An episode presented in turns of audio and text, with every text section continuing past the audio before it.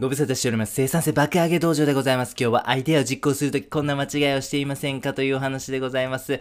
アイデアを実行するときはぜひ小さく始める。これを覚えて帰ってください。はい、アイデア生み出せたということでございますね。皆様もアイデア体質になったんじゃないでしょうか。生産性爆上げ道場ではですね、アイデアの生み出し方めちゃめちゃ詳細にお伝えしております。それ実行していただければすぐにでもね、アイデア体質になれるというふうに思うんですね。そしてアイデアが生み出せたと。やった、これは絶対絶対お金儲けできるぞ。早速やりたいな。これをやることによって人に貢献することができるぞ。でもアイディアがたくさんありすぎてどれからやっていいか迷うな。そんな時のアドバイスが今日のコンテンツでございます。ズバリ、アイディアを小さく始める。ここから始め、えー、やっていていただければなと思っております。なぜでしょうか？一つ目の理由は、やってみないと成功するかどうかわからないからでございますね。そのことを端的に表す企業のよくある失敗パターンというものございますんでね、ご紹介しますね。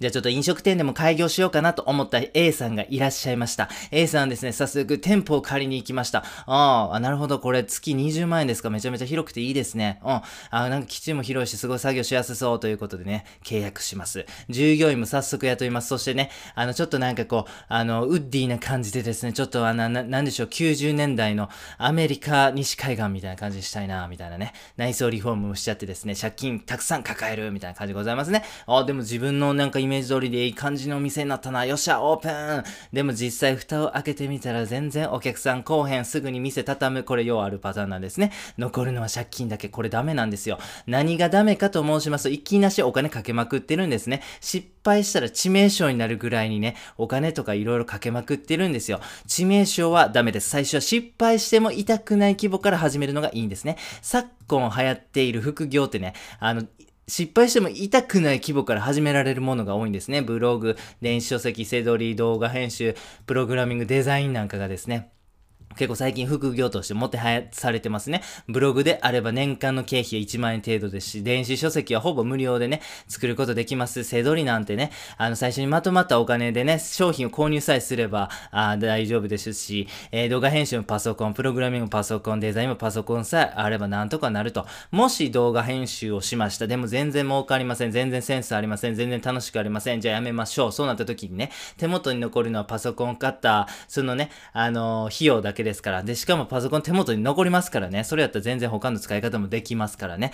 やってみて、えー、最初にですね、えー、大きい支出というか借金とかね、もうなんか致命傷になるようなことはね、ぜひ避けてください。やってみないと成功するかどうかわからないんで、最初からギャンブルするのは全然得策じゃないということでございますね。二つ目のなぜの理由はですね、大企業でも失敗だらけだからでございます。日本トイザラスさんはですね、独自の EC サイトを展開してですね、そこでね、しっかりとこう売り上げ立てようみたいな感じを思ったんですけど、なかなか売れず、それがきっかけでですね、倒産してしまったんですね。セブンアイホールディングスです。えホールディングスですね。セブンペイン。皆さんの記憶にも新しいんじゃないでしょうか。はい、不正利用がね、えー、非常に取り沙汰されましたよね。もう結局サービスはすぐに畳んで、もうブランド価値が毀損しましたよね。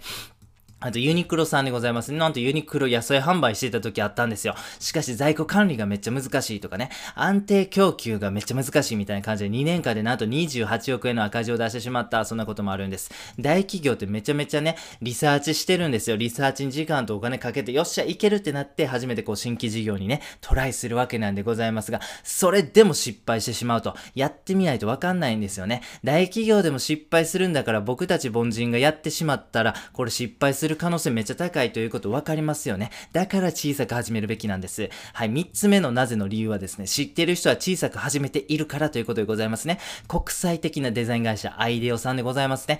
製品アイデアの試作会ですね。アイデアがなんか生まれたら、とりあえずなんか試作品、とりあえずなんか短期間でポッと作ってみようと。そういう試作会をですね、頻繁に短期間にめちゃめちゃたくさんやるそうなんでございますね。そこで反応を見て、あ、これめっちゃええやんと。このアイデアすごくいいね。これをじゃあ、これを集中投資してやりましょうみたいな感じでですね、早いタイミングでもアイデアの良し悪しをつけてしまってですね、えー、小さい失敗をやり尽くしてしまうと、残った成功するアイデアにお金と時間かけましょう。そういうことをやってらっしゃるんですね。はい、映像制作会社ピクサーでございますね。めちゃめちゃ有名ですよね。はい、ピクサーではアニメーターが制作初期段階の作品を同僚全員に見せていると、そして反応を見て判断するということでございますね。こう映像制作とか、それこそね、ピクサーは映画とかもやってますからね、ほんと2時間超えの超大作じゃないですか。それをですね、作り上げてから初めて判断するとですね、え、めっちゃおもんないけどやばいなみたいな。めっちゃ時間と金かけてもうたやん。これね、会社として成り立たないんですよ。だからこそ、早いタイミングで小さく始めてですね、あ、これやったらええな。これは、あの、長期的にずっとやってって、お金かけて、時間かけて、人員かけていっても、これペイできるぞと。これは面白い作品になるぞ。そういうものに集中投資すると。だからこそですね、初期段階で早めに見せると。このタイミングであかんアイディア、失敗と判断して、もうやめるということなんでございますね。はい。こういうふうにですね、成功してる企業っていうのは小さく始めるやり方。これをね、やってるんですね。ということで、ぜひ皆様もアイデア小さく始める、これ実践してみてください。ということで、えー、実際にですね、僕たちはどのいう風にですね、小さく始めていったらいいのかということを落とし込んで考えてみましたんで、ご紹介させてください。はい。例えばね、あなたが料理教室をちょっと開きたいなと、店舗借りて、なんかこう、ABC クッキングスタジオみたいな感じでですね、ちょっと私もやってみたいなと思ったとしますよね。そうする場合なんですけど、いきなしね、店舗借りちゃダメですよ。いきなしなんか内装リフォームとかしちゃダメですよ。最初はですね、ご近所さん集めてね、自宅でぜひ実施してみてくださいね。それで評判良かったら店舗を持つことを初めて考えてください。全然ただ同然のね、お金やし、もうなご近所さんやから全然その移動の手間とかないのに全然集まらへん。それはもう潔く諦めてください。何かが間違ってるということでございますね。コンサルティング、例えばあなたが不動産業界にずっと勤めてらっしゃってですね、その不動産に対するアドバイスするコンサルコンサル、えー、これでね、独立ようかなって考えた時ですね。これはもう小さく始めてください。まさに知り合いをコンサルしてみるということでございます。もちろん全然お金取らなくてもいいです。めちゃめちゃ安価に、えー、っとね、コンサルしてもらっても大いいです。やってみてください。そしてですね、あ、なんかすごい感謝されるし、実際に成果も出てるしっていう風な、あ、これいけるぞ。俺はコンサルとしてやっていけるかもと思ったらですね、その時初めて独立を考えてください。なんか全然友達から相談されへんし、相談に乗ってあげたとしても友達全然成果出てへん。あ、これ俺は無理かもと思ったらですね、あの今勤めてる会社をもうしがみつくというね、そういう判断でよろしくお願いし、お願いいたしますね。はい、あとアプリ開発でございます。アプリ開発、例えばこうアイデアをね、こう自分がね、あの、浮かんだと。それを形にするためにこうね、受託系の制作会社にこう依頼するということもできるんですけど、アプリ開発お金かかっちゃうんですよね。まあ先ほどのね、あの、店舗を持ってしまって借金背負って失敗するみたいなパターン同様ですね、これいきなしアプリを開発するっていうのは非常に非常にリスクが高いということで、ノーコードツールというのがあるんですね。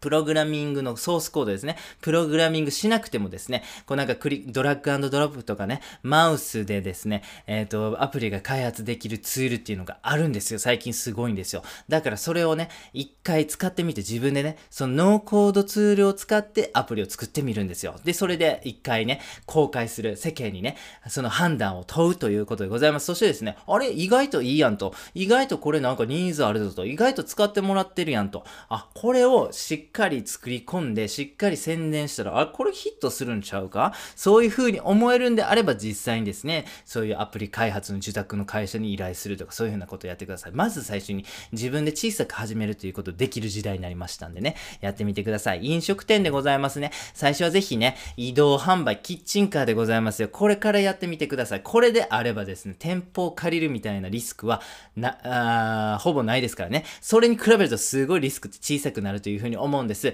キッチンカーで実際にやってみてですね、ヒットする、行列できる、なんかすごいなんかもうリピーターもたくさんいる。あれ？これいけるんちゃうか？ってなった時に初めてですね、え店舗を持つということを考えてください。はい、こんな感じでですね、小さく始める方法ってね、結構あるんですよ。で、僕たちはそこをね、おろそかにしがちなんですね。いきなしちょっと店舗持ちたい。なんかね、それこそ、あの、一国一城の主になる気持ちでね、なんかこう店舗持っちゃったりとか、社長になっちゃったりりとかね、なんかそういう風なこと憧れてしまうんですけどもね、それね、結構致命傷になりがちなんですよね。だから、小さく始めて反応を見る。小さく始めて反応を見る。あれこれめっちゃええやん。そういうものに対して集中的にお金と時間を投資する。このやり方でよろしくお願いいたします。ということでまとめですね。今日のコンテンツをまとめたような文章をご紹介させてください。自分のアイディアを小さな希望で試し、うまくいかないものをできるだけ早く失敗させることによって、時間と経費を最小化しようということでございます。はい。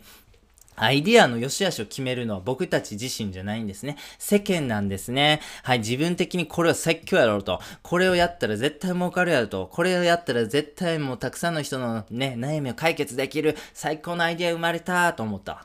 それをですね、世間に通ってみたら意外と受け入れられへん。そういうことってね、多々あります。でもなんかとりあえずパッと出してみた打作的なアイディア。でも意外と市場からは、えー、高評価で受け入れられてる。そういうことがあるのがね、面白いことなんでございますよ。自分で判断してもそこってわからないじゃないですか。だって決めるのはお客さん、世間ですからね。ならさっさとお客さんの判断を仰いで、で、それでその反応を見て、じゃあ僕は時間とお金をどこに投資するのかということを早く判断できた方がいいですよね。ということで小さく始めるべきというお話でございました。ぜひ皆様アイデアを実行するときは小さく始めるを合言葉にしてください。では最後にやってみようのコーナーでございます。アイディアを実行するとき、こんな間違いをしていませんかというお話でございました。ズバリアイディアを実行するときは小さく始める。ここね、鉄則でございますんで覚えて帰ってください。アイディアの一発一中はありえないんでございますね。すごいいいアイディアをバツンこれね、これで当ててしまう。そんなことはね、ほぼほぼありえません。はい。下手な鉄砲も数打ち当たるが正しい戦略でございます。下手な鉄砲も数打ち当たるを実行するのであれば、失敗は必要不可欠ですよね。失敗がない、ないなんてありえませんよね。ということで失敗しましょうということなんでございますが、致命的な失敗は避けてください。もう借金何百万もしてしまうとかね。もう10年ぐらい一つの事業に捧げました。そんなね、時間的、金銭的な致命傷はやめてください。避けてくださいね。借金を背負ってしまう。そして時間をめっちゃ無駄にしてしまう。これはですね、めちゃめちゃデメリットというか足かせになってしまいます。なので、致命傷は避けましょう。